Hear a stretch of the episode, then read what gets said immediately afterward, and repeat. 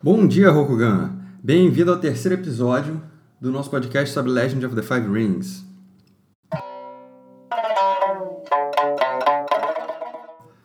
Antes da gente entrar no nosso assunto principal, vamos falar sobre as novidades aí do mundo do Legend of the Five Rings.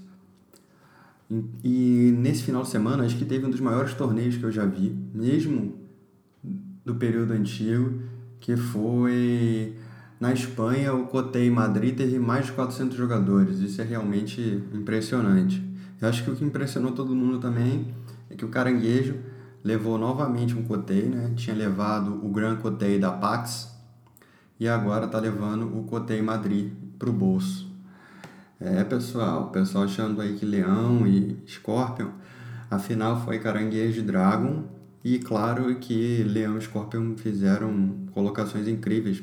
A maior parte dos jogadores bem colocados do torneio eram Leão e Escorpião. E todo mundo estava na expectativa porque Madrid sempre foi um reduto do, do unicórnio no, no jogo antigo. Tinham vários jogadores unicórnios famosos, eu não sei se eles ainda estão jogando. E não, o unicórnio não fez uma participação melhor nesse torneio. É, teve um, uma porcentagem baixa de jogadores até para a Espanha. Os jogadores tiveram um sucesso um pouco melhor do que Pax e o Mundial tiveram, mas ainda assim muito abaixo do que se espera para para ao menos disputar um coteio. E falando de coteio, né, acabou de sair a lista dos coteios dessa temporada. Essa temporada, por sinal, vai acabar na Gen Con de 2018. É, e aproximadamente 20 cotéis vão ser a, a temporada inteira, sendo que a gente já teve dois, anunciaram mais 11 e vão ficar aí na guarda para ver se vai entrar um ou outro, se o Brasil vai entrar no meio dessa janela aí, que tem aí uns nove me oito meses, sete meses para a gente ter um coteio no Brasil, ou menos. É, vamos ver. E não, aí o que me preocupa nessa parte dos torneios é que a gente não tem a menor previsão de quando o jogo vai sair no Brasil. As pessoas já fizeram assinatura, já tem mais semanas aí que a Galápagos está vendendo, mas não informa quando é que vai entregar. E eu acredito que com essa janela de tempo aí, a gente não vai ter coteio no Brasil nessa primeira temporada, o que seria muito ruim.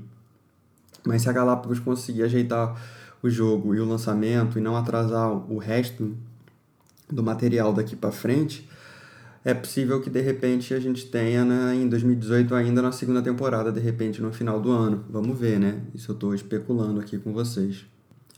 E por último, aí, antes da gente entrar no, no principal, é que, para quem não sabe ainda, vai sair um RPG novo do Legend of the Five Rings pela Fantasy Flight e também um board game chamado Battle for Rokugan. Então, dá uma olhada aí no site da, da empresa americana, porque tem algumas coisas legais saindo e pelo menos o board game eu fico um pouco interessado, sim. Vamos ver. E no futuro a gente tenta aí trazer informações além de, do card game no, no Laria Dojo, tá bom? Então, gente, vamos entrar no assunto principal dessa semana, o ciclo imperial.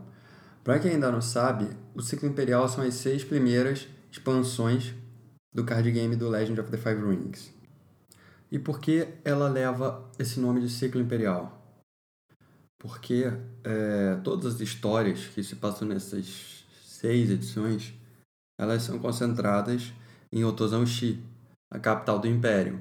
Então, o tema é o apoio imperial, são magistrados, são cartas que representem é, o, a capital do império, os personagens que estão na capital do império disputando influência pelos seus clãs, como por exemplo Akashiko, o Iji Tadashi, o Kakiteyoshi, todos os clãs ganham um personagem é, importante na política de Rokugan.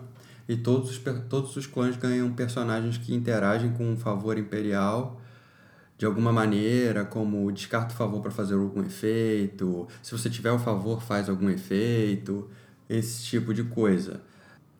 E além disso, tem mais é, cartas para interagir com a mecânica de atribuição. Tem uma carta para cada tipo de atribuição por clã, uma carta para perseguidor, outra carta para guardião. Tem várias províncias que você tem que também só, só pode usar se for guardião ou perseguidor. Tem províncias que você só pode usar se a sua atribuição for daquele elemento. E além disso, tem diversas cartas para complementar os baralhos de todo mundo, abrindo novas possibilidades para alguns clãs, reforço de temas para outros. É... Bastante carta aí que vai mudar o, o metagame em breve do jogo. E atualmente está na quinta edição, saindo agora o Destino Não Tem Segredos, Fate Has No Secrets. Uh, vai faltar só o Meditações sobre o Efêmero e aí vai fechar o ciclo imperial e a gente vai ficar aí no aguardo do Deluxe Set, que boatos dizem que ele deve ser Fênix e Mantis como a temática principal dele. Não se sabe. Será mesmo que vai sair Mantis no, no Deluxe Set? Que daqui a uns seis meses a gente já vai ter Mantis como um clã jogável novamente? Vamos ver, né? Fora isso, gente, é, também resta a dúvida de como é que a Galápagos vai trazer essa montoeira de carta que já saiu lá fora na assinatura, sendo que ela não trouxe ainda nem o Core 7, né? Todo mundo aí está assinando, mas a gente não sabe nem quando é que vai sair é, a série básica. Quando é que será? O que, que vocês acham? Vamos esperar, né? A Comic Con Experience, que já é essa semana e rezava a lenda que o jogo estaria disponível para gente antes da Comic Con. Pelo visto, não vai ser. Será que é pro Natal? Será que Papai Noel vai trazer o jogo pra gente aí jogar? Vamos ver, né? Então é isso aí, pessoal. Até semana que vem. Um abraço. Espero que vocês tenham gostado desse episódio aí. Falou!